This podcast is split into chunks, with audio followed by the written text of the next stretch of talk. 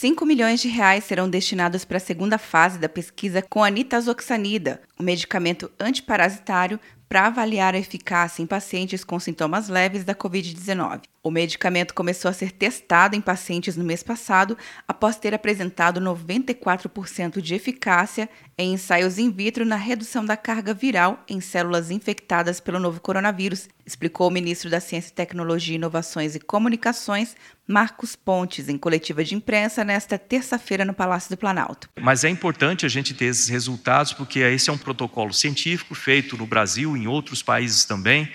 Quando nós tivermos isso, pensa bem, a gente vai ter um remédio que a gente pode utilizar para tratar o Covid, o estágio inicial, o que certamente evita que as pessoas progridam no agravamento da doença né, e evitem a superlotação de hospitais, a necessidade de UTIs e etc. Nessa primeira fase estão em teste 500 pacientes positivos para Covid-19, com sintomas de pneumonia como febre, tosse seca e as características da tomografia com vidro fosco. Na segunda fase, que deve começar ainda esta semana, participarão mais 500 pacientes com sintomas iniciais da doença.